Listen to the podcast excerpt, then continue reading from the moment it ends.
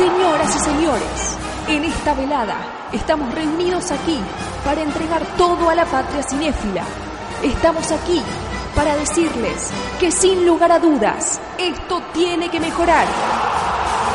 Basta de alegorías, basta de románticos suicidas, basta de cine experimental. Nosotros somos lo que este país necesita. ¿Saben por qué? ¿Saben? Porque esto es BSO, Banda Sonora Original, temporada 8. Somos radio. Do I feel lucky? Somos textos. Fill your hand, you son of a bitch! Somos experiencias. No sequel for you. Somos música. Dodge this. ¿A usted quién le paga? Un señor. ¿Cómo se llama? Pirulo. ¿Pirulo? ¿Pirulo qué más? No sé, todo el mundo le dice pirulo. ¿Y usted quién es? Somos BSO, Banda Sonora Original. Siempre en www.bsoradio.com.ar. BSO, Un beso enorme, enorme para todos. una promesa que es poco probable cumplir.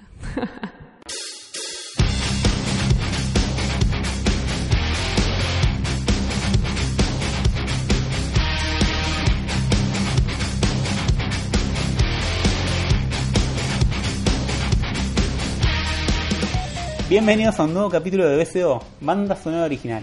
Como podrán oír, esta no es la voz de Dios Cirulo, a la cual están acostumbrados, sino que es la voz de Fabio Villalba. Lamentablemente Diego ha caído enfermucho en los últimos días y está ahí haciendo reposo. Y si nos escuchan un poco distintos, es claramente porque no estamos en los estudios de Work Griffith de Parque de los Patricios, sino que estamos en el estudio móvil de BCO, acá en medio de un bosque o en el claro de un bosque. Porque bueno, estamos haciendo una serie de hechizos, embrujos.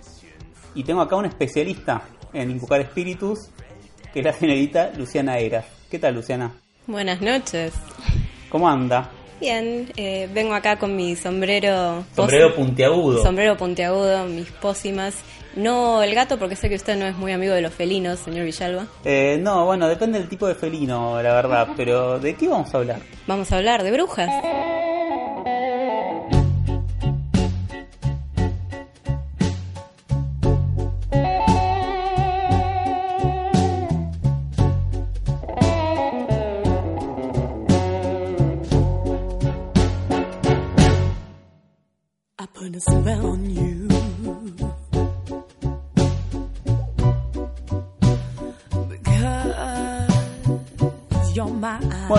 Así como lo dijo Lu, vamos a hablar de brujas.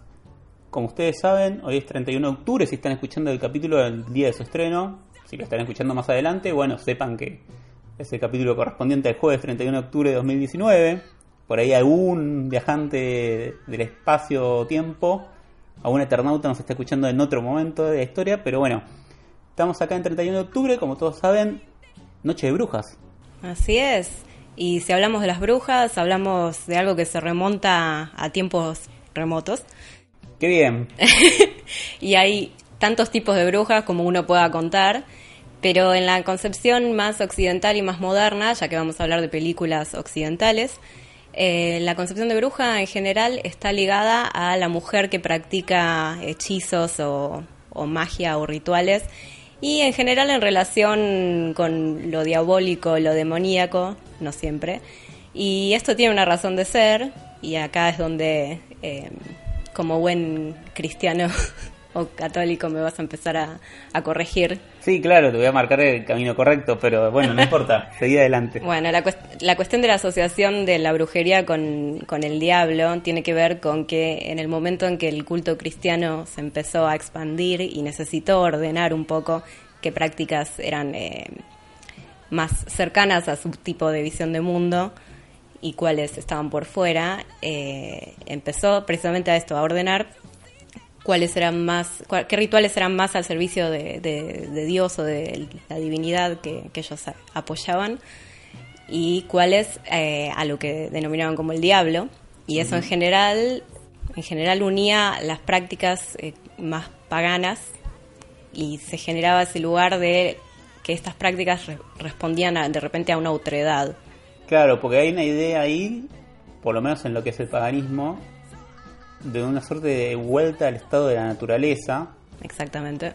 donde, bueno, el catolicismo de alguna manera se, con, a partir de lo que entendemos como la resurrección, y el catolicismo en sí, o la religión judío-cristiana también como primera religión que está imbuida en la historia, ¿no? Porque son religiones históricas a diferencia de lo que sabemos o conocemos de otras sociedades tradicionales donde recordaban ese tiempo mítico como un tiempo cierto, etcétera, etcétera, pero donde ese estado de situación no estaba contemplado como historia. Exactamente, bueno, entonces de ahí viene un poco esta relación de lo- la otredad y, y la mujer en ese lugar de practicar rituales asociados con la brujería. Y bueno, viene la imagen de la bruja que tiene diferentes características según donde nos fijemos y también en la cultura popular viene muy de la mano de, de los cuentos de hadas, del lugar de la bruja como ese lugar maligno eh, con el cual en, en cierta medida leccionar a los niños eh, para qué, qué estaría bien y qué estaría mal en el mundo. Claro. Y en, históricamente, bueno, el- las persecuciones de las brujas eh, fueron moneda común, sobre todo en determinada época. Y, por ejemplo, el caso más famoso es sin duda los juicios de, de Salem, una comunidad en Estados Unidos, en el noreste de Estados Unidos. Claro, bueno, la costa donde descendieron los del Mayflower, Exactamente, de los colonos eh, puritanos. ya que dijiste Salem y antes dijiste los cuentos, ¿no? Los cuentos infantiles. ¿Con qué película vamos a arrancar? Ah, una de mis eh, favoritas de la infancia, eh, Hocus Pocus, que acá se conoció como Abracadabra. Película de 1993, dirigida por eh, Kenny Ortega, pero eh, gestada, digamos, por eh, un amigo de la casa, Mick Garris. Mick Garris, que tuvimos la suerte de entrevistarlo, o bueno, por lo menos eh, Mariano y Diego, o Mariano Morita y Diego Ciruelo lo entrevistaron cuando vino para un Buenos Aires Rojo Sangre. Está la entrevista ahí en BCO Escuchas y entran a www.bcoradio.com.ar van a poder encontrar todo el contenido de BCO, como ya saben, ¿no? los escritos, los programas y también la sección BCO Escucha, que son entrevistas que hemos abandonado un poco, en algún momento volveremos y ahí está la entrevista a Mick Garris. Pero bueno, eh, dirigida por Kenny Ortega, que Kenny Ortega tiene un prontuario bastante interesante porque, entre otras cosas, es director de High School Musical, la trilogía de películas que, bueno, acá en BCO amamos. Siempre me sorprende cuánto sabes sobre eso. Y, pero sí, ¿cómo no vas a saber quién dirigió High School Musical? Y por otro lado, es coreógrafo y es el es el director del documental, pero además es el director de lo que iba a ser el show que terminó siendo DC Seat. Ah, es verdad, Michael Jackson, sí, claro. Hermoso documental, por lo menos para los que gustamos de Michael Jackson. Pero bueno, y acá está ahí como director de un, de un largometraje que está claramente dirigido para niños. Es una película de Disney. Es una película de Disney, pero que arranca en esta situación del siglo XVII en lo que es Salem o Nueva Inglaterra, donde tenemos a, un joven que se despierta buscando a una hermana. Así es, busca a su hermana menor que ha sido atraída por brujerías a la casa en el bosque donde viven tres hermanas brujas, las hermanas Sanderson, eh, que son Beth Midler, eh, Sarah Jessica Parker y eh, Kathy Nashimi. Sí, que Sarah Jessica Parker, después me enteré que se enteró ella que era descendiente de una de las procesadas, vamos a decir, enjuiciadas. En los juicios de Salem, Sí. exactamente, sí, o sea que era una bruja en serio, capaz. Bueno, sí, puede ser, no sé. Tiene un rostro, o su rostro ha derivado en los últimos años en algo que, bueno, sí, uno puede asociar a, a una imagen brujeril. Eh, sí, en este caso creo que Beth Midler, la el luqueo de Beth Midler tiene más la imagen de bruja que uno está acostumbrado. Sí, claro. Claro, tenemos a las hermanas Sanderson, que, bueno, son brujas claramente declaradas y que están, han- como vos decís, han atraído a esta niña porque lo que quieren es hacer una pócima de la eterna juventud, ¿no? Ujú. Sí, eh, el típico lugar común de la bruja de eh, extraer la juventud o la energía vital de los niños para utilizarla eh, a beneficio de, de su belleza y de su longevidad. Claro, y bueno, ahí ya tenemos el elemento del caldero, por ejemplo, entre otros entre otras imágenes recurrentes, ¿no? En lo que es el imaginario brujeril. Este, ¿y qué, qué sucede con esta niña? Bueno, esta niña, sorprendentemente para una película de Disney de esa época, eh, muere. Claro, porque el hermano intenta rescatarla. eh, Zachary. Zachary, gracias. Hay un lugar ahí de responsabilidad que no, que no se pudo cumplir con respecto a un hermano menor. Intenta rescatarla, pero bueno, no llega a tiempo. Ujú. La niña muere, pero justo caen ahí los colonos, porque Zachary ya había avisado, che, díganle que vengan porque hay que rescatar a mi hermana. Sí, vienen cual película de terror con los eh, tridentes y las eh, antorchas a perseguir a las brujas y eventualmente condenarlas y, y colgarlas, pero no antes de que puedan maldecir a- al joven Zachary a una eternidad viviendo con la culpa de no haber podido rescatar a su hermana y eh, en la forma de un felino. Claro, en la forma de un gato negro, que es otro de así de los animales asociados no a la idea de mala suerte, tenemos el cuento de Poe también. Claro. Y de ahí pasamos a la actualidad. Sí, pero hagamos un detalle que va a, influ- a influir en lo que pasa en la actualidad, que es que antes de, de ser ejecutadas, las brujas eh, tienen como un momento con su libro de hechizos, que también es como un personaje en la, en la película, donde son avisadas, digamos, de que en la, en la posterioridad Sí. eh, alguien va a realizar un ritual, que en este caso es encender una vela particular, y con eso las va a traer de vuelta a la vida. Entonces ellas cuentan con, con la idea de, de poder retornar, que no importa si las, eh, si las cuelgan o si las matan, ellas van a volver. Claro, y el que enciende esa vela es Max. ¿No? Un joven californiano que con su familia, con una hermanita y sus dos padres, cae en este pueblo de Salem. Típica cuestión de las mudanzas norteamericanas, ¿no? Como de costa a costa. Se acaban de mudar o están recién mudados, porque todavía están como desembalando algunas cajas. claro. La cuestión es que cae el chico nuevo y es Con un su- escéptico. Con su remera batik, así. Pero cayó el pueblo de Salem. Y estamos en Salem el día de Noche de Brujas. Así que obviamente en el colegio el tema básicamente son las hermanas Sanderson y todo lo que es la herencia mítica, que no es tanto mítica como legendaria en este caso, ¿no? Ya es una, una cuestión más lavada de lo mítico. Sí, arrancamos en el tiempo presente con la profesora de, curso eh, narrando el final del- de, his- de la historia de las hermanas Sanderson y todos ahí saben dónde viven, saben de qué se trata. E incluso la, casa de, la- de las hermanas ahora es un museo.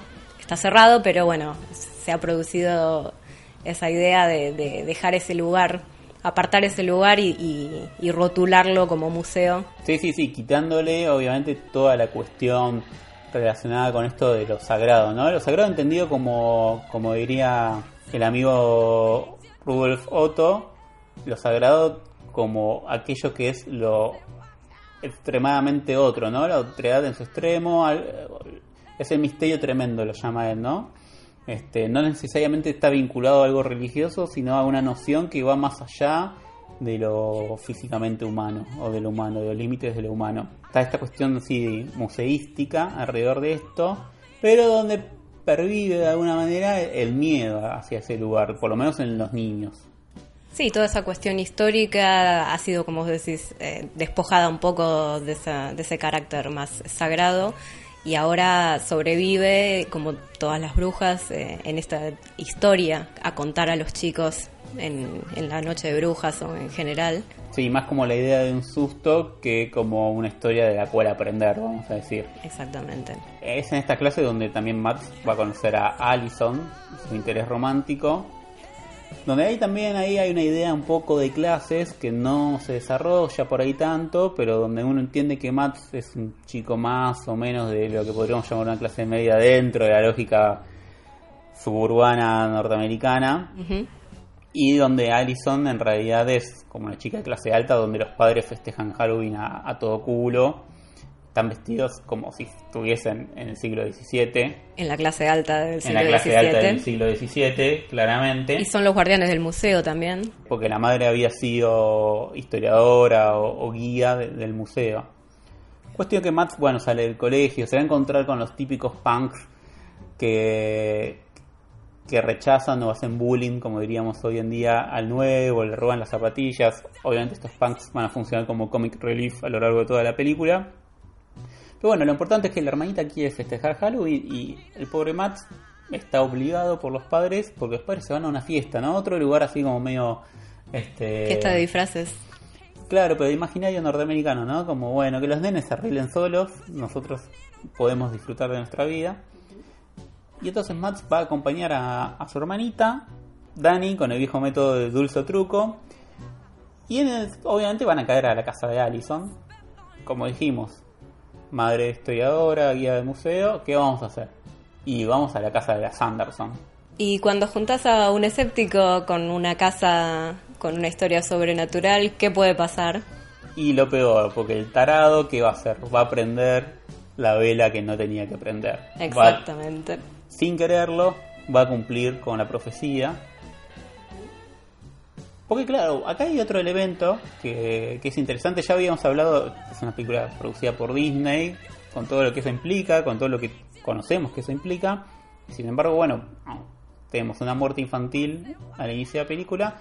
Y también tenemos la presencia de la sexualidad, que no es algo que, que se trabaje de manera tan evidente en, en la mayoría de las películas, más allá de la lógica después que siempre vamos encontrando como la referencia en las formas, a lo fálico o no, los estudios como muy reducidos en torno a lo más eh, evidente sexual, sino acá es temático en, en términos de que para que se cumpla este, este ritual este, de la vela que enciende el candil, él tiene que ser virgen. Donde, bueno, obviamente, digo, tenemos un adolescente en un despertar sexual, está interesado por una de sus compañeras, todo lo que hace lo hace de alguna manera para impresionar a la chica, pero bueno, este hecho de, de las hormonas Dando vueltas. dando vueltas disparadas conlleva a que cometa este error, esta torpeza, donde de alguna manera en simetría con Zachary, como sucedió en el pasado, él va a tener que encargarse o va a tener que cuidar, hacerse responsable, hacerse cargo, un rito de pasaje hacia la madurez, hacia la adultez, va a tener que hacerse cargo de su hermanita y protegerla de estas brujas que vuelven a la vida. Guiado también por, por Zachary, que tiene la experiencia previa. Claro, porque ahí está Zachary que estuvo estos 300 300, años. viviendo en forma de gato, custodiando, ¿no? Haciéndose cargo, siendo el guardián de esa casa para que no ocurriera esto que, bueno, vino el tarado de Max. Sí, pero que a, a la vez necesita que alguien prenda esa vela, traiga de vuelta a las hermanas para poder liberarlo a él mismo de, de la maldición, porque la maldición obviamente no, no se cortó una vez que las ahorcaron, sino que se prolonga y, No, él- y claro, él tiene también.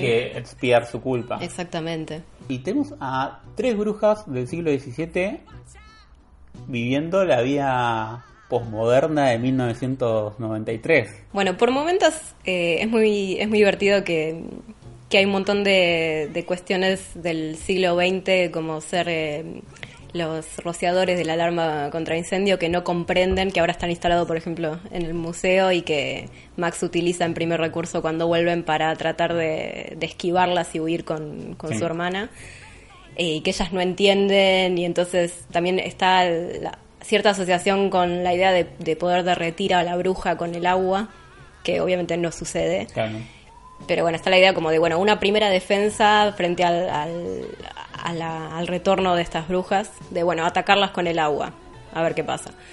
Eh, y ellas obviamente como no conocen esa tecnología, eh, son eh, engañadas y piensan que, que se, o sea, reaccionan como si realmente fuera a hacer algo que las dañe, pero después se dan cuenta que no, o sea, como tienen ese, ese delay entre que acciona algo correspondiente al siglo XX sobre ellas y ellas se dan cuenta de que en realidad no es algo dañino. Claro, es que hay una constante por ahí en los recursos, que podemos imaginar que es una idea que está por detrás de la película, ¿no? De que todos los elementos técnicos, tecnológicos de la modernidad en algún punto sirven para simular cosas que podrían dañarlas, pero que en realidad no sirven para nada para enfrentar a ese mal, sino que realmente al final la única manera de enfrentarlas va a ser contando con la luz del sol. Este, y que tiene obviamente toda la relación con ¿no? luz versus oscuridad, bien contra mal, en términos tradicionales, ¿no? Esta polarización simbólica que, que habitualmente, por lo menos en Occidente, se suele trabajar de esa manera. De todas maneras, eh, así como van testeando las distintas eh, novedades del, del siglo XX, como el autobús o el camino pavimentado, al mismo tiempo también se, eh, se, se aprenden enseguida a, a- a- a moverse en el, en el mundo, porque por ejemplo tenemos un número musical de Bette Midler donde de Sí. repente cae al escenario y es una animadora más eh, de algo muy propio de lo que podría ser un musical de Broadway. Eh, Sí, al mismo tiempo pensaba en esto de, las falsedades, ¿no? Del mundo moderno, como cuando piensan que todos los niños, como los ven disfrazados por Halloween, piensan que son duendecillos o, o diablillos, todo así con diminutivos, y en realidad no, se dan cuenta de que son niños disfrazados. Bueno, eso es muy interesante porque si nos remontamos a las formas de, de celebrar Halloween originalmente, la idea de ponerse un disfraz era precisamente para burlar a los espíritus malignos y que, y que no los reconocieran, no reconocieran a uno como, como alguien a, a ser dañado. Entonces, en ese sentido, es, es interesante y funciona eh, eh, esta... Claro, lo que podemos pensar es como sin saber que lo están haciendo, porque esa, ese conocimiento yo tengo entendido por lo menos que está medio perdido, en la película no se pone en juego, sino bueno, se disfrazan porque les gusta disfrazarse, pero sin saberlo, el hecho de continuar con ese ritual puede llegar a funcionar igual el ritual aun cuando no se sepan los orígenes o el fundamento de ese rito. Bueno, y sobre los disfraces, eh, hay por un lado, es interesante que están eh, los mismos niños disfrazados de ellas, o sea, están ellas Sí. que las confunden con gente disfrazada de las hermanas sin reconocer que son las verdaderas hermanas. Nadie, obviamente, como suele suceder cuando se presentan estos hechos sobrenaturales, nadie cree que sean así, todos piensan que es una broma, eh, parte de la festividad, como cuando Max trata de, de advertir al pueblo que están ahí y, y es- piensan que es parte de un show, de una broma.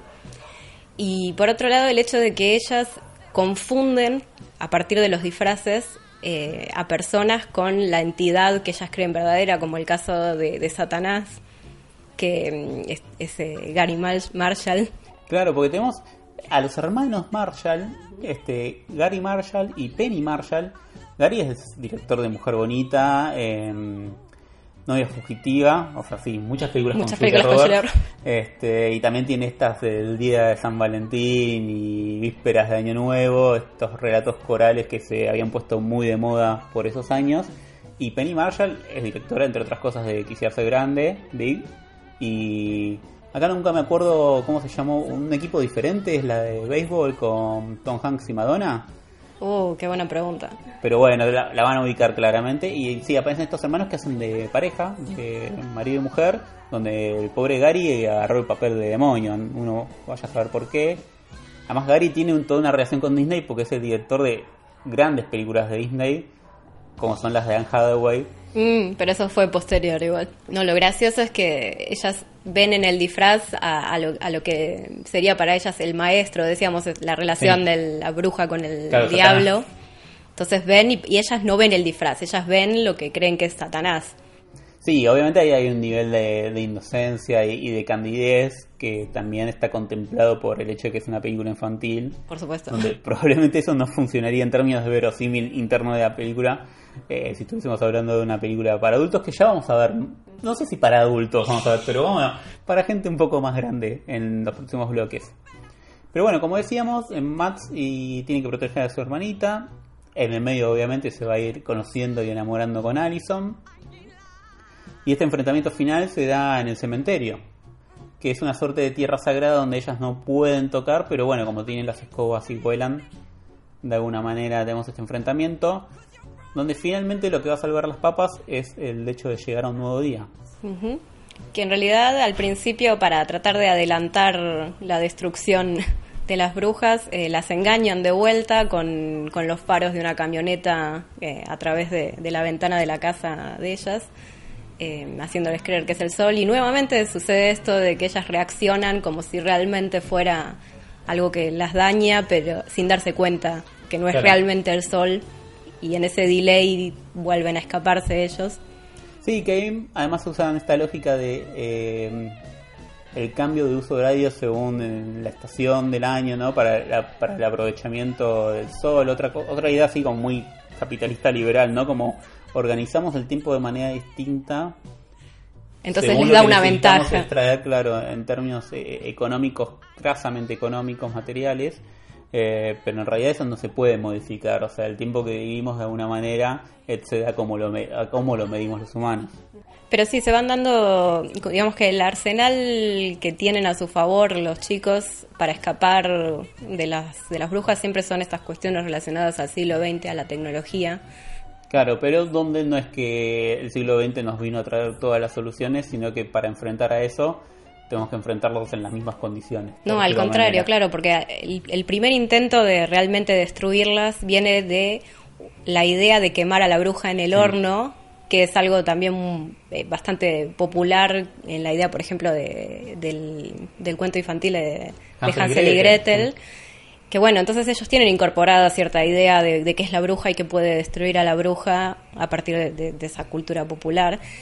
Y, y lo intentan, lo intentan con el horno industrial del colegio y piensan que fueron destruidas y se van tranquilos a dormir a la casa, más no. También hay por ahí un zombie que no hablamos mucho, un muerto vivo resucitado, que está interpretado por Duke Jones. Sí, que es el, el bichito de la forma del agua. Sí, sí, esta Más peli- recientemente. Claro, por lo menos esta es un poco bastante mejor que la forma del agua. Claramente. Pero bueno, ¿algo más para comentar de Abra Cadabra? Bueno, sí, que tenemos eh, finalmente entonces este sacrificio que Zachary no pudo sí, hacer. Ya me estaba olvidando. O sea que además de destruir a la, a la bruja con lo que mencionabas antes de- del sol, de la naturaleza, del- de la tierra sagrada del cementerio, todos esos eh, elementos, está la idea de que todo, hasta que no se expíe esa culpa o no se haga ese sacrificio en relación a- al, que no pudo hacer Zachary, eh, tampoco se puede terminar la historia. No, claro, y, pero que además eh, lo interesante de alguna manera es que Max puede aprender o puede lograr lo que no pudo lograr Zachary en su momento, básicamente, ¿no? Y entonces esta historia es como de alguna manera como aprendimos con el cine, con Femme Fatal, ¿no? Una historia, una narración, que es básicamente es el funcionamiento mitopoético, una historia que nos permite conocernos a nosotros mismos, ¿no? Y nos permite preguntarnos, bueno, ¿qué haría Michael Corleone en nuestro lugar? Bueno, ¿qué haría eh, Jack, eh, Sully en nuestro lugar? Bueno, en este caso, conociendo la historia pretérita de Zachary, Matt puede, y además, bueno, obviamente con la ayuda del propio Zachary en este tiempo y de Allison, Matt puede vencer a las brujas y así salvar a su hermanita. Y eh, liberar a Zachary, que puede reunirse También, con su claro. hermanita también en una... En una otra vida. Exactamente. Así es. ¿Escuchamos música? Por favor. Bueno, vamos a escuchar dos canciones, ya que te tengo acá y que sos una experta en pronunciar en inglés, o en inglés en general, te voy a pedir que, que cuentes qué canciones vamos a escuchar. Primero vamos a ir con una que no es la versión de la película, porque en la película le toca a una de las bandas que suenan ahí en la fiesta donde están los padres de Max, pero que vamos a escucharla en la versión de Frank Sinatra. Witchcraft. Y luego vos contaste que Beth Miller canta en medio de la película y e interpreta una versión nueva, un poco distinta de una canción muy conocida, que es la que pusimos como cortina de este bloque, que es I put a spell on you.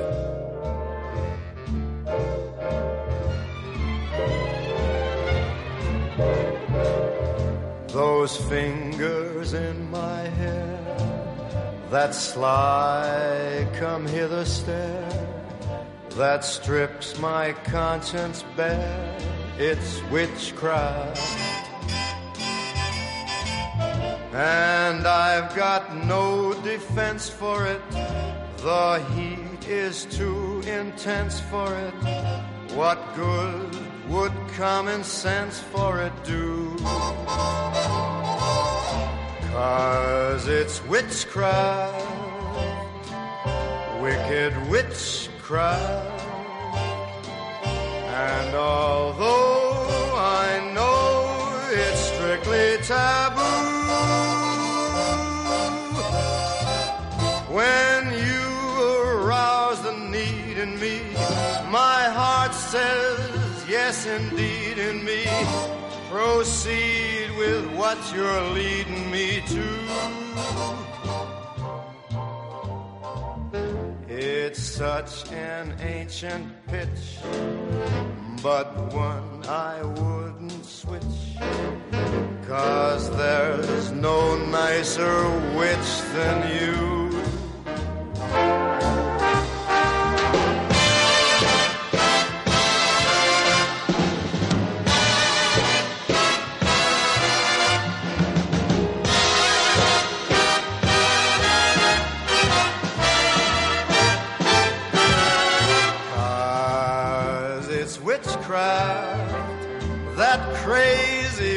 Fried.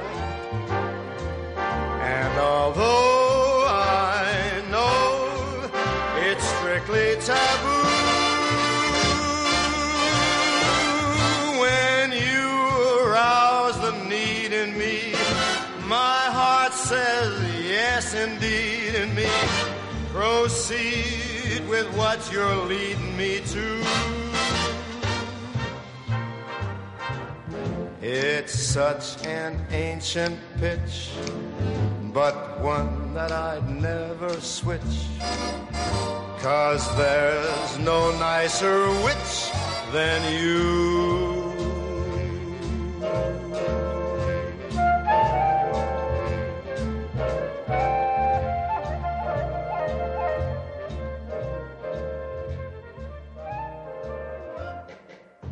Thank you, Max, for that marvelous introduction.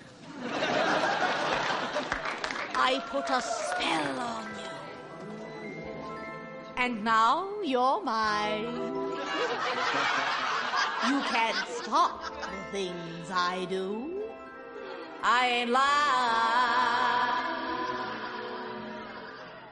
Been 300 years, right down to the day.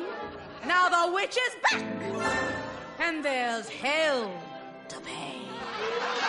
I a on you.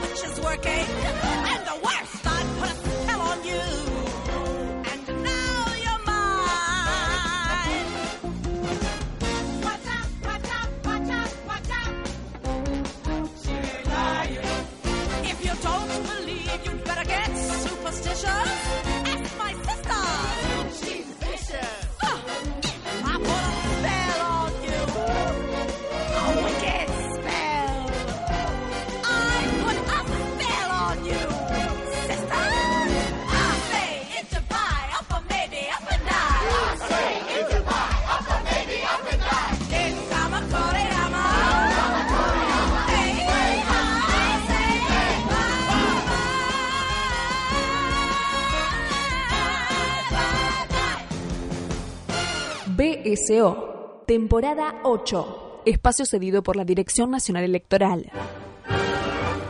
Decisión y templanza, para que tu día sea tu día. You gotta ask yourself a question. Solo te diré a ti que me votes. Well, do you, punk? Lista 88, Clint Eastwood, senador por Santa Cruz.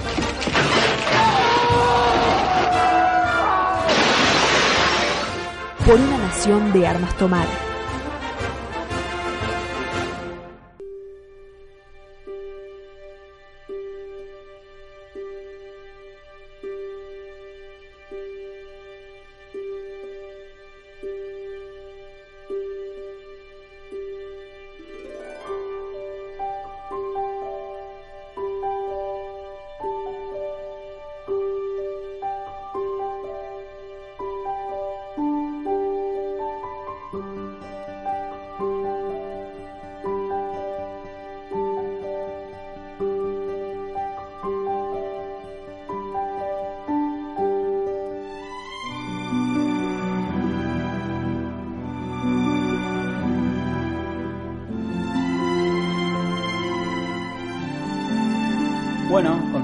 Este capítulo de BCO sobre las brujas, en esta noche justamente de brujas. Y estamos escuchando esta música tan apacible, ¿no? Que nos invita a pensar en algunas praderas, en algunos campos verdes, porque bueno, de alguna manera no nos alejamos tanto, o directamente No nos alejamos. de- Bueno, si nos vamos a una isla. Nos vamos a una isla, pero geográficamente estamos cerca porque es una isla de Nueva Inglaterra, cuyo nombre no vamos a conocer a lo largo de la película, pero donde vamos a vivir las aventuras de dos hermanas y podríamos pensarlo ya como una saga porque es la aventura de una, de una familia de alguna manera, ¿no? Tres generaciones por lo menos eh, en las que vemos y, y data de antiguo también, así que... ¿De qué película estamos hablando o vamos a hablar? Estamos hablando de Practical Magic, que acá se tradujo como Hechizo de Amor, pues. Sí, pero claro, por favor. Yo con los títulos en castellano me ubico rápidamente con las películas. Con las actrices seguro te vas a ubicar. Seguro, a mí me caen bien las dos. Eh, no soy un devoto de ninguna de ellas, pero me caen muy bien. Eh, Sandra Bullock y Nicole, Kidman. Jovencísimas las dos. Sí, bueno, igual eh, Sandra ya venía de máxima velocidad, ¿no? Porque estamos es hablando... el mismo año, me parece. No, no, no, tiene que ser anterior. ¿eh? Speed, máxima velocidad, desde el 94. Cuatro años antes que Practical Magic. Me quedé en el 93 con Hocus Pocus. Ah, Por no. eso. Pero bueno, como decíamos, no nos alejamos tanto, porque acá también arrancamos con un prólogo, con una narración, en este caso ya situándolo como prólogo, acerca de María Owen. Sí, en una narración que es muy similar a lo que podríamos encontrar en The Princess Bride, por ejemplo, de, de las eh, tías, abuelas contando a los más jóvenes de la familia la historia de, la familia justamente y con interrupciones de, de las niñas eh, sobre precisamente esta mujer María Owens que mm, era una bruja y era eh, condenada como bruja eh, y estaba por ser ahorcada. Pero en este caso, a diferencia de las hermanas Anderson de la otra película, eh, ella al ser bruja utiliza sus poderes para salvarse y entonces es desterrada de la comunidad donde vive eh, a la isla, donde después se va a dar el resto de la historia. Y es desterrada eh, con su hijo o hija nonato y se queda esperando que el padre de la criatura, su amante dentro de, de esa comunidad, venga a unirse a ella, a rescatarla, pero el muchacho no viene. Y eso es un problema para ella y para las futuras generaciones de mujeres de su familia. Así es, porque María, eh, en ese dolor tremendo que sufre por quedar ahí abandonada, por estar dividida, separada de su amor, lanza una maldición para, para los miembros que vendrán, ¿no? Esta, esta cuestión de que para que no sufran la agonía del amor, el hombre con el cual se enamoran las futuras descendientes Owens va en algún momento de su madurez o de su juventud, mejor dicho, no de su esplendor, ese hombre va a morir, va a sonar el escarabajo de la muerte y ese hombre va a morir. Y eso es lo que sucede precisamente con el padre de las protagonistas, Sally y Gillian. Claro, Sally es Sandra Bullock y Gillian es Nicole Kidman. La madre escucha el, el escarabajo de la muerte Sí. que viene a llevarse al padre y ella misma muere también de un eh, corazón roto, nos cuentan después las, Las tías. las tías. Entonces ellas dos, como siendo niñas, van a vivir con, con sus tías en la casa vieja, eh, muy típico de, de bruja, eh, en, el, en la isla donde todos saben que, que ellas son brujas y hay una relación amor-odio con las brujas. Claro, bueno, pues está esta cuestión acerca de... Primero una idea de- acerca de lo que es el puritanismo. De nuevo, estamos en un lugar geográfico de Estados Unidos donde la religión protestante es la dominante. Sí, es el área geográfica donde desembarcaron los protestantes que se iban de Europa Claro. a, a fundar su nuevo mundo con sus propias reglas eh, en todos los sentidos y sobre todo, bueno, religiosas.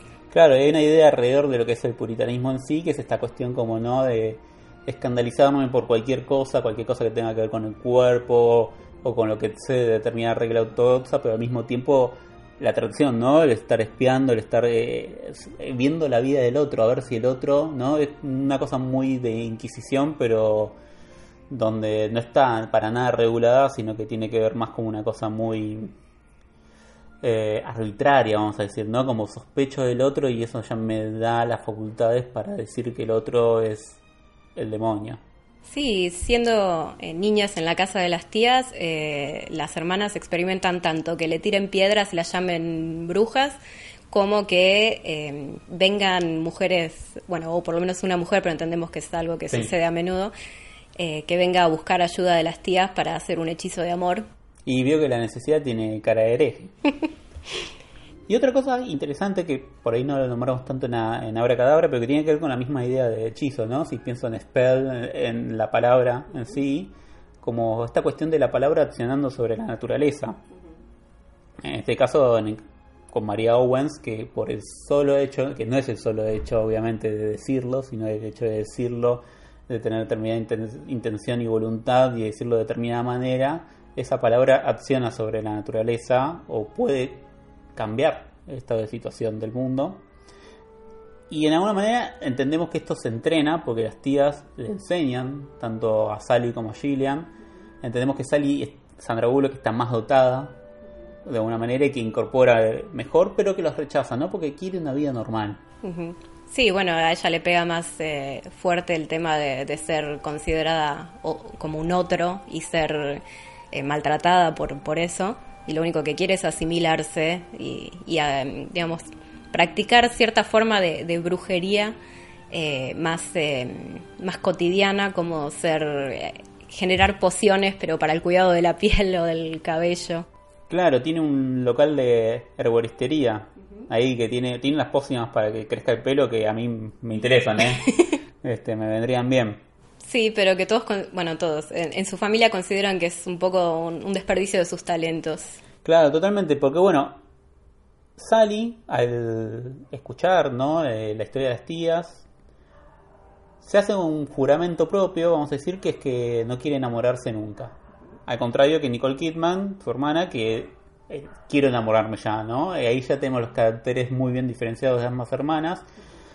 Sandra Bullock, para Evitarse para el evitar, dolor. claro, para evitarse el dolor, eh, se pone un hechizo a sí misma de alguna manera, podríamos decir, donde, bueno, está bien, si yo me enamoro me tengo que enamorar de un hombre de estas características, ¿no? Que son características que ella cree imposibles a priori, que tenga un ojo azul y un ojo verde, ¿no? Que tenga señal de una estrella y que pueda dar vuelta a panqueques en el aire, ¿no? Porque Que eso es súper importante cuando sos niño. Pero bueno, claramente la película se inscribe dentro de una, una suerte de lógica fantástica cotidiana, vamos a decir, que me parece que también es muy de fines de la década de los 80 y de la década de los 90.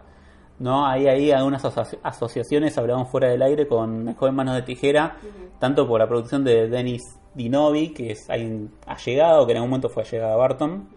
Este, Y en el elenco también. y en el elenco pues está Diane West, que es la madre de Winona Ryder en El joven manos de tijera.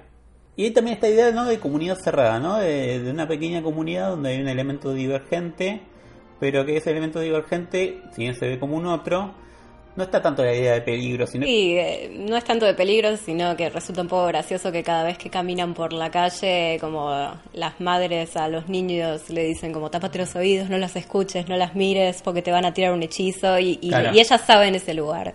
Y también como que se burlan de eso haciendo como que, que tiran hechizos a, a los que caminan por ahí. También otra particularidad de la película es que por lo menos la- los primeros 40 minutos es una muy larga historia elíptica, ¿no? Como vamos conociendo fragmentos a lo largo de muchos años en la historia de estas dos hermanas.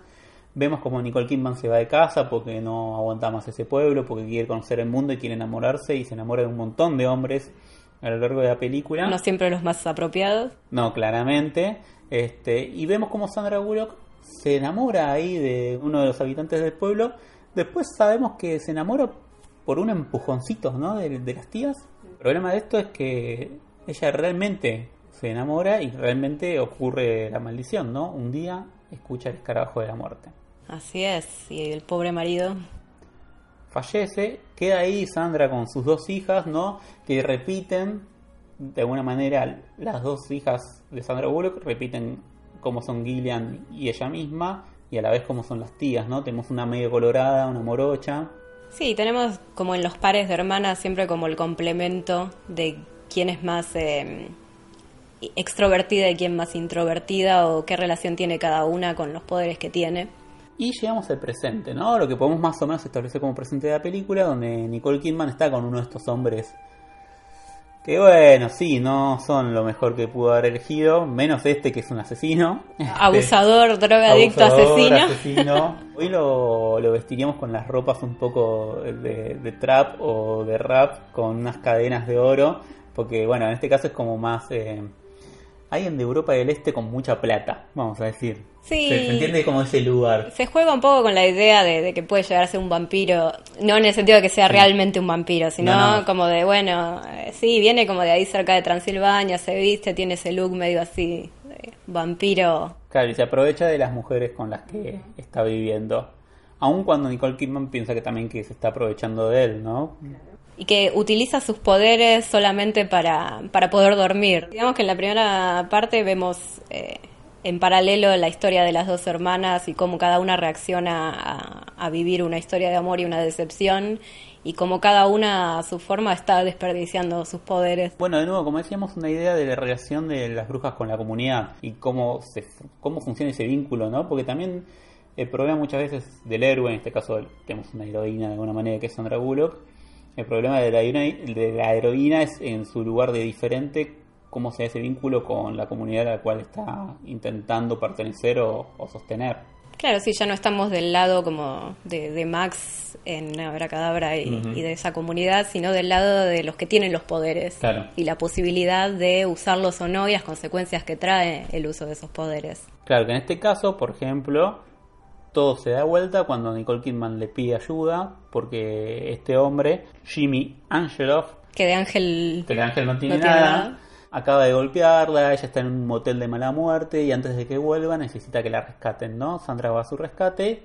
El tema es que aparece Jimmy, lo asesinan fortuitamente, vamos a decir, o sea, por fortuna en el sentido de que salvan la vida de Nicole Kidman, pero también, bueno, de que no buscaban asesinarlo, sino que le dieron veladona además.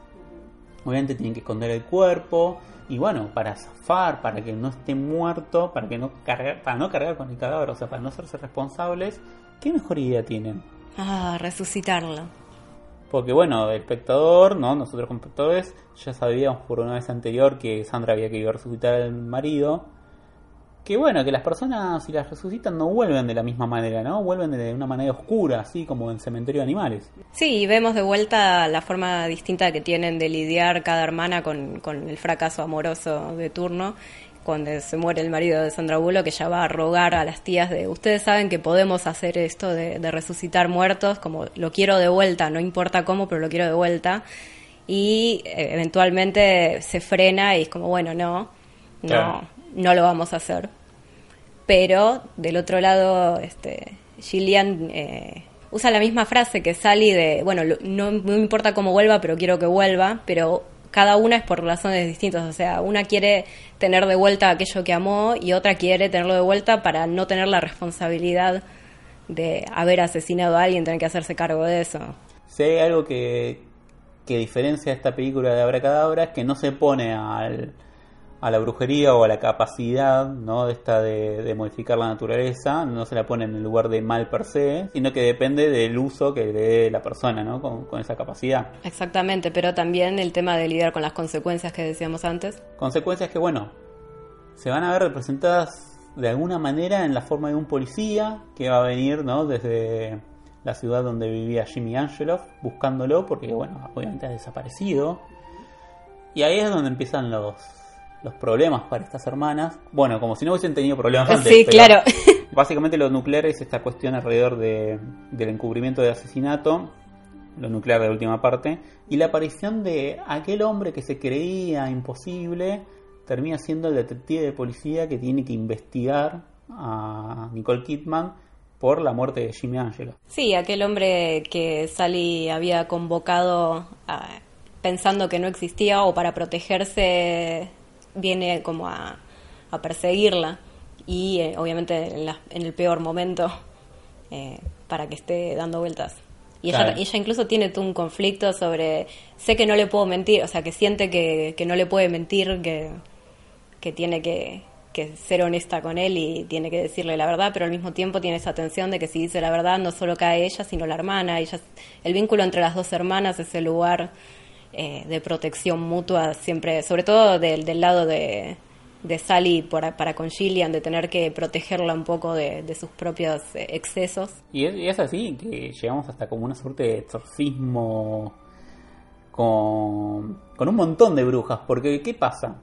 Como ya dijimos, ¿no? Este es el lugar de la comunidad, la comunidad que las rechaza, pero que al mismo tiempo las utiliza o en lo que les parece conveniente. Tenemos toda una escena muy divertida acerca de cómo se arma el árbol de, de llamadas para el colegio, donde no Eh, San- a Sandra Bullock siempre la dejan de lado, pobre, porque es bruja o la consideran bruja. Pensemos que era una época donde no existían los grupos de WhatsApp, entonces una tenía que llamar para llamar a la siguiente, para la Claro, siguiente, no para estaba el grupo de mamis de Claro. WhatsApp. Y entonces eh, Sandra, para liberar a Nicole Kidman que está con el bicho ahí adentro, ¿no? Porque Jimmy Angeloff en su faz espiritual o espíritu se convierte en una suerte de, de demonio que la posee. Tiene distintos estados, entre Eh, Sí. zombie, espíritu, eh, eh, fantasma, arbusto de rosas, pasa por todos. Exactamente, bueno, entonces para liberar a Jimmy necesita a 12 brujas, ¿no? Para hacer un ritual. Entonces, bueno, ahí es donde la comunidad de una manera pasa a ser parte, ¿no? De, de esa otra comunidad que es la comunidad de, de las hermanas Owens, donde, bueno, sí, finalmente logran liberar a Nicole Kidman de una manera muy arbitraria también, ¿no? Porque el ritual en sí no funciona, de golpe, por la unión de las sangres de las hermanas, sí funciona, bueno, Sí, bueno, eh, digamos que se entiende lo que está pasando Y ya. es- y ya. totalmente. Salvamos el día, salvamos a Nicole Kidman, se restablece o se reordena, mejor dicho, la relación de las Owens con la comunidad, porque terminamos en un Halloween, terminamos en 31 de octubre, donde hay una suerte de festejo y donde todos van a la casa de las Owens y las ven ahí disfrazadas de brujas. Ellas mismas se ponen en ese lugar, ¿no? De el lugar icónico que tiene eh, la bruja, se pueden, se permiten reírse de eso. Sí, que es algo que en el momento en que el policía entrevista a todos los eh, pueblerinos sobre qué onda las hermanas eh, o la familia Owens, siempre se repite esta constante de sí, y el Noche de Brujas vuelan desde el techo. Y más, uno entiende que es más como una exageración Claro. sobre el lugar de bruja, pero que al final, cuando se produce este reordenamiento que comentabas, ellas se ponen realmente, empiezan a habitar eso que eh, el- la comunidad cree sobre ellas y la comunidad las recibe. Nos queda un elemento más que es que vuelve ese policía que había hecho la investigación, que de alguna manera la, la encubrió, porque a través de una carta sabemos, hay ahí también, Una elipsis. hay una elipsis obviamente que tiene que ver con la resolución del caso, donde bueno, no le pidamos mucho más a la película, pero donde entendemos que el detective Gary Hallett, al estar tan enamorado de Sandra y al saber la verdad de boca de Sandra, no es que no, no conoce la verdad, La verdad es que ella lo convocó con el hechizo. claro, pero también sobre Ah, perdón, sí, de que ella asesinó. sobre la muerte de Jimmy Angelo. Bueno, decide este, encubrirla. Entendemos, obviamente, que fue en defensa propia también ese asesinato, o sea que no hay ahí un problema de orden moral donde podamos achacarle algo, creo. Ah, y además eh, Angelo era un asesino de otra gente, por si necesitábamos Claro, más por si justificación. necesitamos reforzar que era un asesino. Y finalmente el amigo Gary vuelve a ese pueblo de Salem, ahora sí para Que triunfe el amor. Y que triunfe el amor, que es lo que más nos gusta acá en BCA. Sí, bueno, y algo muy extraño porque cuando exorcizan finalmente a Gillian, además de exorcizarla, eh, deshacerse de, de Angelo y que las hermanas se reúnan de vuelta, también con eso, por alguna razón, anulan la maldición familiar de- del escarabajo que viene a matar a los hombres Está que aman. bien, che, escúchame. Al final estas pobres Owens, por culpa de una que le fue mal, ¿eh? Eh, ¿A vos te parece? ¿Algo más para comentar de esta bella película? Para ver un domingo a la tarde, para pensarlo también, obvio. Uno cuando hace estos planteos de que por ahí la película no es lo más prolija en, su construcción o, lo- o que no es la más ordenada, la más puntillosa, igual uno puede ir encontrando elementos o herramientas para seguir pensando y en todo caso, si uno está ahí en el camino de la producción, de la escritura, saber qué cosas poder corregir. Sí, no, en ese sentido, por ahí destacar que cómo varía las, las intenciones de cada tipo de bruja respecto a para qué usan los poderes en cada visión. Así como en, en Abracadabra las brujas eh, tenían ese lugar de que chupaban la vida eh, de otra persona para mantener su belleza o su longevidad, entonces era más sencillo poner, ponerlas como un otro maligno. Sí. En este caso de Practical Magic, como estamos eh, del lado de, de las que tienen los poderes y empatizamos con ellas y tienen esta cuestión de eh, las consecuencias o hasta cuánto pueden llevar los hechizos a, a cabo y, y qué efecto tienen en aquellos que los rodean. Entonces es- estamos parados de otro lado Sí, para claro, ver bueno. el tipo de bruja y los alcances que tienen los poderes. ¿Escuchamos un poco de música? Escuchemos. Bueno, entonces vamos a escuchar a Stevie Nicks, que yo no sabía, pero es una de las cantantes ahí de Fleetwood Mac. ¿Con qué canción? Con la canción If You Ever Did Believe.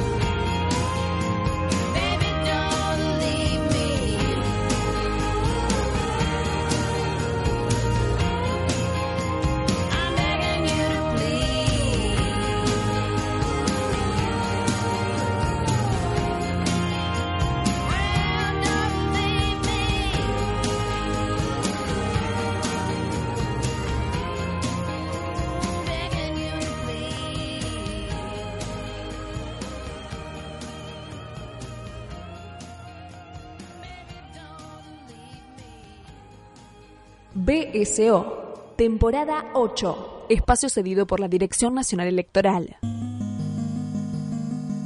¿Usted quiere más acción? ¿Quiere que la cosa se ponga seria?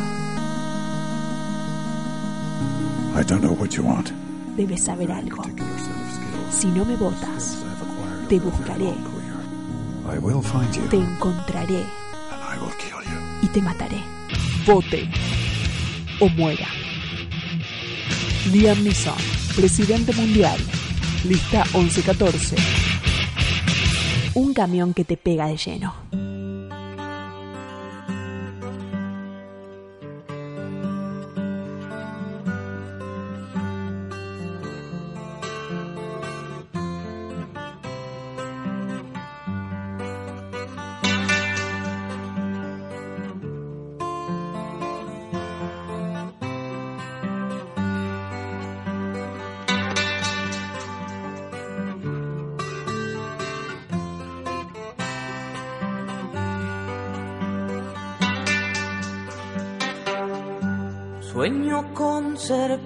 Serpientes, con serpientes de mar, con cierto mar hay de serpientes, sueño yo.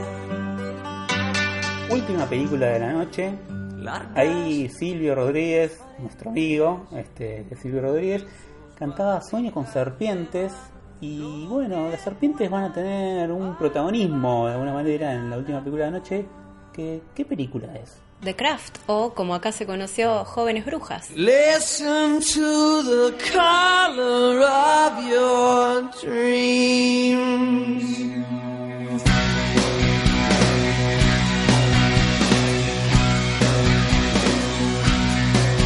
Jóvenes brujas, pero sí, yo me- obviamente mm, la imagen más potente es la del póster, ¿no? Con las cuatro chicas ahí y esos árboles y toda, esa imaginería que es muy noventosa también en algún punto, porque bueno, a partir de esta peli podemos decir que surge Charm. Así es. De hecho, una de las canciones que vamos a escuchar más adelante es la cortina de Charmed y viene de esta canción, de esta película. Charm, por si no lo saben, yo obviamente pronuncié muy mal, es esa serie que estaba en Warner todas las tardes con las tres hermanas o primas que eran. Hermanas. Y creo que ahora tiene una remake. Puede ser, bueno, eh, no lo comentamos, pero por lo que sabemos, Abracadabra va a tener una segunda parte. Y de hecho, en este momento, mientras hablamos, están grabando la remake de esta película de la que vamos a hablar ahora. de Craft. No, no sabemos si justo en este momento están filmando. Eh, hay que ver los horarios, yo cómo es esto, ¿no? Los sindicatos. Por ahí están comiendo. Por ahí están comiendo, sí, sí, claro. Pero bueno, The Craft de Andrew Fleming, director cuya biografía desconocemos completamente. Este, y película de 1996. El mismo año que Scream, con quien comparte parte de- del elenco. La segunda mitad de los 90 de alguna manera eh, podemos pensarla como, entre otras cosas, el lugar por excelencia de este terror joven, ¿no? Con muchos elementos en términos de actores venidos de las series incipientes de ese momento. Nick Campbell, que está tanto en The Craft como en Scream, viene de Party of Five, si mal no recuerdo Nick Campbell, sí, claro. donde tenemos esta suerte de grupo juvenil, ¿no? Como que está explorando o está coqueteando con algo que no conoce, obviamente, ¿no? Es el lugar del terror. Acercarse, conocer una, un otro, una parte que, que desconoce de sí mismo y que también tiene que ver mucho con la idea de la adolescencia, ir conociéndose, ir descubriendo y también asumiendo responsabilidades en, este, en esta transición hacia la vida adulta. Exactamente, así como en la película anterior eh, estábamos del lado de la perspectiva de aquellas que tenían eh, poderes, en este caso también, solo que son adolescentes que están justamente transitando todo lo que es la vida de la secundaria con todas sus dificultades y también esta cuestión de, del bullying por ser diferente, por tener determinadas prácticas. Y como la primera película de la que hablamos, también tenemos a alguien que llega al pueblo de otro lado. Claro, porque acá estamos en California, Estamos en California. Y la protagonista, Sara, Sara Bailey, como no como Baileys la bebida, viene de San Francisco, ¿no? Con su familia, con sus dos padres. Ya no estamos en Salem. Ya no estamos en Salem, estamos en la otra costa. Vamos a tener un colegio católico, que ahora veremos más o menos qué se trabaja con respecto a eso, no se trabaja. A diferencia de la costa este, donde veníamos eh, trabajando las películas anteriores, esta es la otra costa, donde por ahí no hay una marca tan fuerte de, de la en la historia sobre cómo tratar con la brujería, con casos de brujería. No, claro, y que además tiene bueno una herencia católica. Uno, si ve, por ejemplo, eh, Vértigo de Hitchcock, va, va a descubrir ahí tipo todo un trasfondo histórico también en, San Francisco, que es una herencia eh, totalmente opuesta, ¿no? Está como el mundo latino versus el mundo WASP, podemos pensarlo así, Sí. básicamente.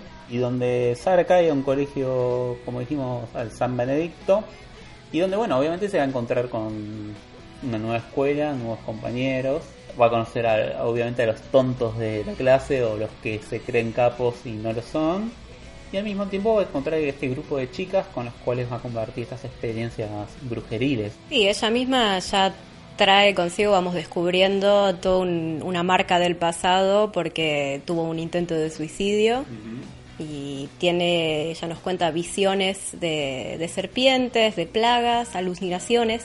Y ahí en el primer día en la nueva casa se encuentra con un vagabundo, aparece un vagabundo con una serpiente en la mano, una visión profética que, bueno, ojo con las serpientes. ¿no? Como ya nos decía Silvio. Silvio, ¿no? Sueño con serpientes.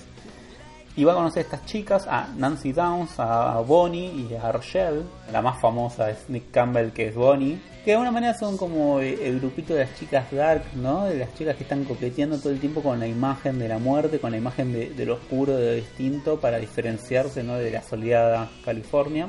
Sí, que representan a su vez cada una un tópico diferente por el cual alguien es discriminado en la secundaria. Claro, ¿no? Tienen marcas, ¿no? Están, bueno, como obviamente todo adolescente de alguna manera, como toda persona. Sí, pero las marcas de ellas son como muy específicas. O sea, Rochelle tiene el estigma de ser eh, afroamericana Así es. y ser discriminada por eso. Bonnie tiene las marcas eh, literalmente en el cuerpo porque eh, en algún momento de su infancia fue quemada y, y entonces tiene la necesidad de ocultarse y es- se burlan de ella por eso. Y eh, Nancy tiene también otro estigma para la sociedad estadounidense, que es lo que ellos llaman el white trash. Es la típica chica que vive en el trailer con la madre, con el novio abusivo. Sí, claro, claro, es la idea, bueno, obviamente basura blanca, ¿no? Pero es el pobre ese que quedó ahí excluido del sistema capitalista, ¿no? Viviendo de migajas o haciendo changas o lo que sea. eh, totalmente desplazado, ¿no? Ujú. Claro, y este tipo de, de estigmas van a ser importantes en la forma en que luego utilicen los poderes para lidiar con lo que les sucede en el cotidiano del, del colegio. Claro, porque ya estas tres chicas de alguna manera están, como dijimos, coqueteando con estas ideas, ¿no? De, de lo oculto, Tienen su tienda eh, de cosas ocultas. de una manera esotérica, pero esotérica no en los términos de, la, de una educación esotérica, ¿no? De, secretos, pero dentro de una comunidad ordenada de esos secretos, sino como más a la manera infinito, ¿no? Que, creyéndose eh, más el imaginario que, que haciéndose responsable de lo que eso conlleva, ¿no? De lo que conlleva tratar con los espíritus o con determinados ritos. En cambio, Sara tiene algo ya natural, tiene algo per se que podemos entender por fuera del campo, que viene de la madre, que viene de la madre fallecida. Falleció cuando dio a luz a Sara. Y este ya don natural de alguna manera se va a encontrar con esta guía, que es un poco una guía perversa de, de estas chicas, no porque las chicas sepan que se están conduciendo mal o que están teniendo una contrainiciación, podríamos decir, sino que por este mismo hecho de la imaginería que comparten y de los deseos oscuros que tienen a partir de los problemas que tienen, se va deformando. Es más, en, este, esta suerte de aprendizaje que van teniendo a lo largo de la película, durante muchos momentos también hay una suerte de parodia de lo que tiene que ver con rituales católicos, básicamente, ¿no? Lo que nosotros creemos, me hago cargo en algún punto, ¿no? Como la transustanciación de, de la sangre, de la carne en, en el ritual, ¿no? Cuando tenemos ahí el cáliz que se consagra y donde todos asumimos que estamos bebiendo la sangre de Cristo, pero no estamos bebiendo sangre. Ellas literalmente, ¿no? Beben la sangre de cada una de las otras o lo que tiene que ver con el caminar sobre el agua, ¿no? Que en la película se vive más como un efecto especial en ese sentido que la idea de caminar sobre las aguas para guiar a un barco que está yendo a la deriva. todos estos elementos de alguna manera van configurando, ¿no? Como el, el descarriarse, ¿no? El, el aprovechamiento de los dones que tienen para un beneficio personal y no como veíamos en las hermanas Owens para una búsqueda de cierta estabilidad de naturaleza. Acá mismo Asunta Serna, esta actriz que hace como de la que atiende el local, eh, Lirio se llama, les dice, ¿no? La idea de, de un balance, la idea de un, de un equilibrio. Sí, pensemos que ya de por sí, por todos los problemas que tenían en la secundaria que hablamos antes, eh, como que las motivaciones para, para hacer estas prácticas mágicas ya vienen medio corruptas. Eh, Sí, porque lo no. quieren para sobrevivir, digamos, o para modificar su situación cotidiana. a medida que van avanzando las capacidades de Sara, ordenadas por los libros que consumen, van entrando obviamente en terrenos cada vez más eh, escabrosos y cada vez más poderosos ¿no? de estas prácticas y que también se consagran a, a una suerte de dios pagano, un dios de la naturaleza que es ficticio, que le dicen Manon, que no es eh, no son las galletitas que conocemos en Argentina, galletitas de leche. Sí, en la época que salió esta película adorábamos esa. Claro, sí, sí, era, era más la época de las Manon. Y todos lo- los rituales eh, también, y la película eh, en su promoción también se jactó mucho de esto de tomamos lo que serían las prácticas de la religión más nueva, pagan, el neopaganismo llamado Wicca, como de contratamos una, una experta para que nos orientara, para que los rituales sean lo más eh, parecidos posibles a este tipo de, de magia, y que incluso la, la actriz que, que interpreta a Nancy, Es Wiccan. Wiccan, Sí, y bueno, obviamente esta cosa no de promoción de venta, de pasaron cosas extrañas en el set, etcétera, que igual yo se las puedo creer, eh, se las creo más a la profecía y obviamente al exorcista que a jóvenes brujas, con todo respeto por, por la película. Y como vos decías, esas fallas o esas marcas que tienen estas jóvenes, de alguna manera van a implicar, bueno, cómo utilizan ese poder. En el caso de Sara, que se enamora de- del primer pelotudo que le aparece. Bueno, este chico obviamente después boquea cualquier cosa en, en el colegio, la deja mal parada. ¿Y cuál va a ser su deseo? Y que ese chico se enamore perdidamente de mí. El problema, como siempre, es cuidado con lo que desees. y entonces ese amor de ese chico se vuelve una obsesión que lo, lo lleva y lo arrastra a la muerte. La obsesión de Nancy por ser alguien y su envidia con respecto a Sara de que ella pueda comunicarse de una manera mucho más pura o, directa, vamos a decir, o que realmente sea ella la que tenga poderes y no Nancy, que era como la líder del grupo. Sí, la que tiene más deseo de, contactar con esa divinidad, pero si, Sara puede ostentar cierta inocencia respecto de las consecuencias o de lo que es eh, invocar y ser poseída, digamos, por esa divinidad, Nancy tiene otro tipo de, de relación con ese espíritu y con el, el poder que le otorga eh, el convocarlo. De todas las, las chicas son las dos que en distintos momentos eh, realizan el ritual de invocación. Cada una es dotada, digamos, de ese superpoder que, provo- que propone el espíritu, pero cada una lo utiliza de forma muy distinta, aunque al final por ahí no, no de forma tan distinta. No, bueno, porque claro, obviamente se va a dar, eh, en, en esta polarización se va a dar el enfrentamiento final entre estas dos chicas. Nick Campbell, Bonnie y Rochelle van a quedar ahí en el camino porque lo va a resolver de una manera un poco fácilmente, pero está bien dentro de la lógica de la película cómo se la saca de encima. Bonnie, Nancy y Rochelle desde el principio eh, hablan de que están buscando una cuarta porque necesitan ser cuatro como digamos los, los distintos elementos el- la tierra el agua el fuego Sí, el, los el puntos aire. cardinales. los puntos cardinales como muchas de estas cuestiones relacionadas a lo que hablábamos antes de Wicca una vez que consiguen eh, formar esa nueva unidad de las cuatro eh, y que ahí es donde pensamos que tal vez ellas sol, ellas tres solas no tenían poder pero con el- la adición de Sara ahora de repente sí pueden acceder a ese tipo de poderes eh, acceden de- entonces a la posibilidad de eh, realizar estos hechizos para mejorar cada una su, su problema. Y una vez que mejoran ese problema, al principio tenés el, periodo donde marcha todo bien, donde de repente es todo lo que soñaron, el hechizo de cada una.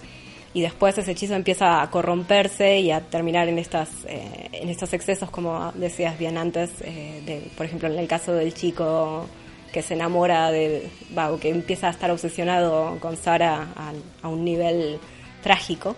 Entonces, una vez que todo empieza a ir mal y, y Sara quiere desprenderse, quiere salir de ese, de ese aquelarre, digamos, eh, el rest- las otras no la dejan y la venganza de ella tiene un poco que ver con eh, atormentarlas con el regreso, por ejemplo, de las cicatrices de, de Bonnie o de, de los distintos conflictos de- por el cual habían realizado la- los hechizos para liberarse de esos problemas. Y a ella misma no la dejan ir tampoco, la atormentan primero, digamos, Sí. con todas la- las visiones de serpientes que habíamos eh, hablado antes, y le hacen creer que los padres este, murieron. Hay un lugar a partir de que Sara destraba la- el poder de la transformación, de la proyección, hay como una cuestión alrededor de la puesta en escena, ¿no? De hacer creer a otros algo que, que uno no piensa por sí mismo necesariamente. Algo que de alguna manera también nos pone en el lugar de, de que el cine se puede pensar a sí mismo, ¿no? Esta cosa de, proyectar determinadas imágenes en la mente de una persona que le hacen creer en una determinada situación, en un determinado mundo, ¿no? Algo que en BCO muchas veces señalamos, con- sobre todo con respecto al cine después de los 70, ¿no? El cine después de la autoconciencia, con mejores o peores resultados, pero muchas veces, eh, o casi todas las películas, aparece esta, cuestión de que hay algo que hace que la película se piense a sí misma o esté pensando en el cine. Y que de alguna manera el enfrentamiento final entre Nancy y Sara se da también en medio de estas proyecciones, ¿no? En medio de, de que pienses que viste una determinada cosa o que pienses que estoy muerta y en realidad no lo estoy. Este, pero donde, bueno, finalmente lo que va a primar básicamente es el tipo de conexión que tiene Sara con este Manon, que es un gran fuera de campo. Pero bueno, Sara va a vencer a Nancy, la va a atar, ¿no? Con un hechizo que tiene ahí a mano este, para impedir que Nancy siga generando mal en el mundo. Hay un problema que viene después que tiene que ver con, con el lugar que ocupa Sara, porque si bien está marcando un eje moral, un orden de las cosas, bueno, hasta acá no podemos utilizar estos poderes para una cosa que haga daño. Cuando vuelven Bonnie y Rochelle, ¿no? Porque obviamente Sara se va a mudar, este, va a abandonar ese pueblo, y le dicen, che, bueno, cuando quieras hacer un poco de brujería, eh, nos llamás. Sara tiene ahí una pequeña vendetta muy muy tonta, muy adolescente en algún punto, ¿no? Que es- les hace caer una rama de árbol muy cerca para advertirles, no, bueno, todo bien, yo sigo teniendo poderes. Sí, ellas vienen a aclararle que ellas ya no tienen poderes y Sí, preguntarle a ver si ella todavía los tiene. Claro, donde ahí se da pie también al elemento que uno piensa, bueno, en realidad la única que tiene poderes es Sara y es la que les permitió a las otras canalizar, ¿no? Parte de ese poder. Las otras vienen un poco a chupar ese poder. vampirizar, ¿no? Como decíamos antes también. Este, entonces, bueno, para marcar una distancia, una separación, hace caer esta rama de árbol, donde es una, un poco como diríamos, o como diría el exorcista, es una muestra vulgar de su poder, ¿no? Donde no hacía falta hacer eso para marcar una diferencia. No, la diferencia ella un poco ya la había marcado con las decisiones que había tomado respecto a cómo actuar una vez que se te va de las manos eh, lo que tiraste al mundo, digamos. Bueno, escuchamos un poco de música. Escuchemos. Bueno, ya habíamos dicho que íbamos a escuchar ahora. Sí, esta es una canción de ahí de los ingleses estos de, de Smith, eh, Morrissey, Morrissey, Morrissey, como diría Firulo, eh, pero en otra versión. ¿Quiénes son y qué cantan? Sí, tenemos una versión de Love Speed Love de la canción How Soon Is Now.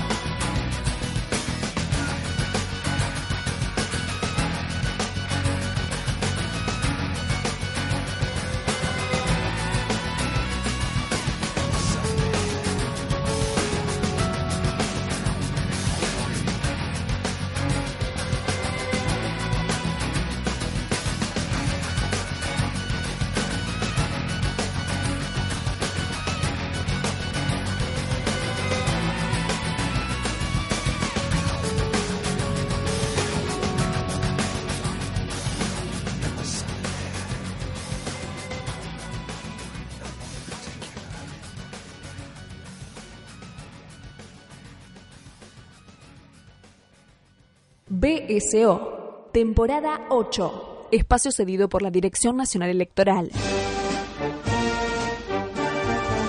Vote lista negra. Anakin Skywalker presidente. La fuerza. Eso que siempre estará contigo mientras yo te deje. Por nuestros hijos. Por nuestros nietos. Bueno, los míos no. Vote lista negra. Anakin Skywalker presidente. Por una república I must obey my master. en llamas.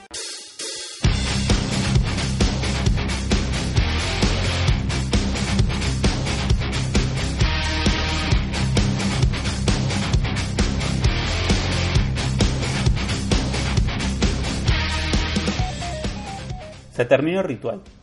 Ahí estuvimos tratando de invocar a algunos espíritus para que este programa saliera bien. Esperemos que haya salido muy bien. Es difícil sin la presencia de Dios Cirulo. Por eso ahora los rituales que vamos a hacer eh, van a implicar que él se reponga pronto. Sí, por favor, lo necesitamos tener acá mismo ya. Bueno, acá mismo no, en el estudio de David Ward Griffith de Parque Patricios. Ahí ya dirigiendo la batuta de esta banda. Le agradecemos, primero que nada, le agradecemos a Dios Cirulo por habernos iniciado en este camino de la radiofonía argentina, ahora en formato podcast. Porque bueno, ustedes ya saben, a nosotros nos encanta seguir pensando el programa o cada capítulo como un programa de radio.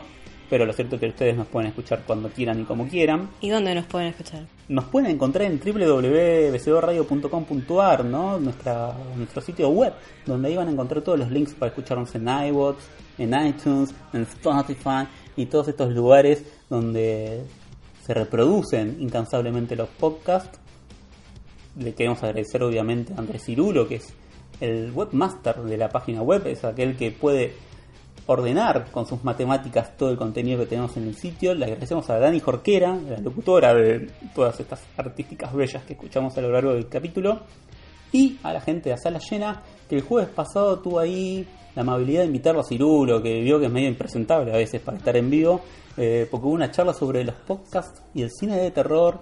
Ahí también con la muchacha Dolores Graña, del podcast A del Público, y el ya conocido Mariano Morita, de La Hora del Miedo, que también le agradecemos que nos invitaron a Diego y a mí ahí a escribir un par de recomendaciones para este octubre de terror, ¿no? Que ahora se ve que todos, ¿eh? Octubre de terror, arman ahí un listado, qué sé yo, bueno, obviamente estamos más que encantados de haber participado.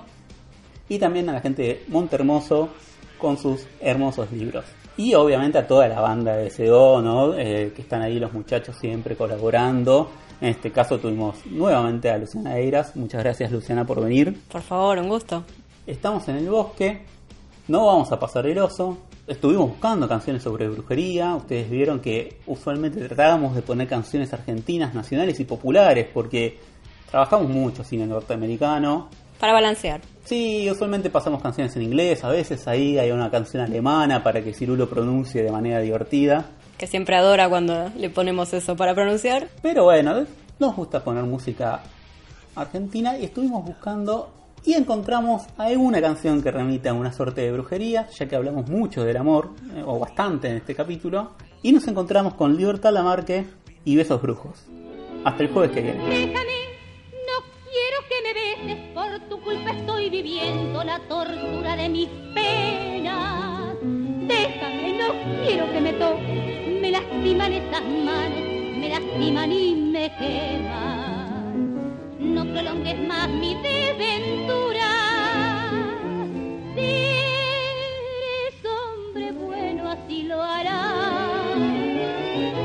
Prosiga mi camino, se lo pido a tu conciencia, no te puedo amar. Besos brujos, besos brujos, que son una cadena de desdicha y de dolor. Besos brujos, yo no quiero que mi boca maldecida traiga más desesperanza.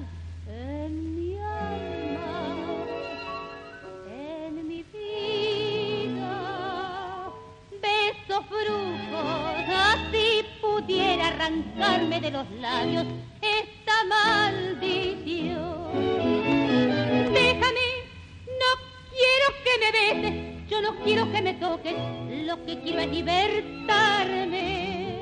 Nuevas esperanzas en tu vida te traerán el dulce olvido, pues tienes que olvidarme. Deja que prosiga mi camino.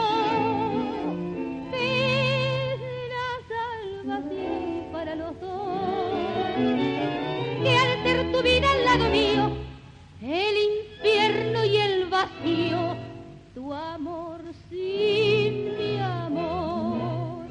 Besos brujos, besos brujos que son una cadena de desdicha y de dolor. Besos brujos, yo no quiero que mi boca maldecida traiga más desesperanza. En mi alma, en mi vida, besos brujos, así pudiera arrancarme de los labios esta maldición.